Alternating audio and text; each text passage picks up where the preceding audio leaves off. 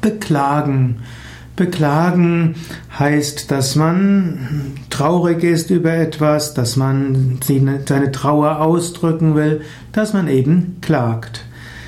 Beklagen kann vorübergehend gut sein, es kann helfen, Druck aus, aus der Psyche herauszunehmen, wenn man seine seinen Frust ausdrückt, also beklagt, dann kann das erstmal hilfreich sein.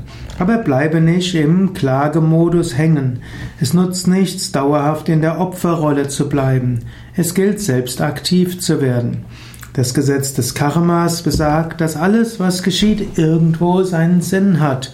Du brauchst es nicht zu beklagen. Was auch immer jetzt schwierig ausschaut, was auch jetzt ungerecht erscheint, Dauerhaft wirst du feststellen, es war irgendwie für dich gut.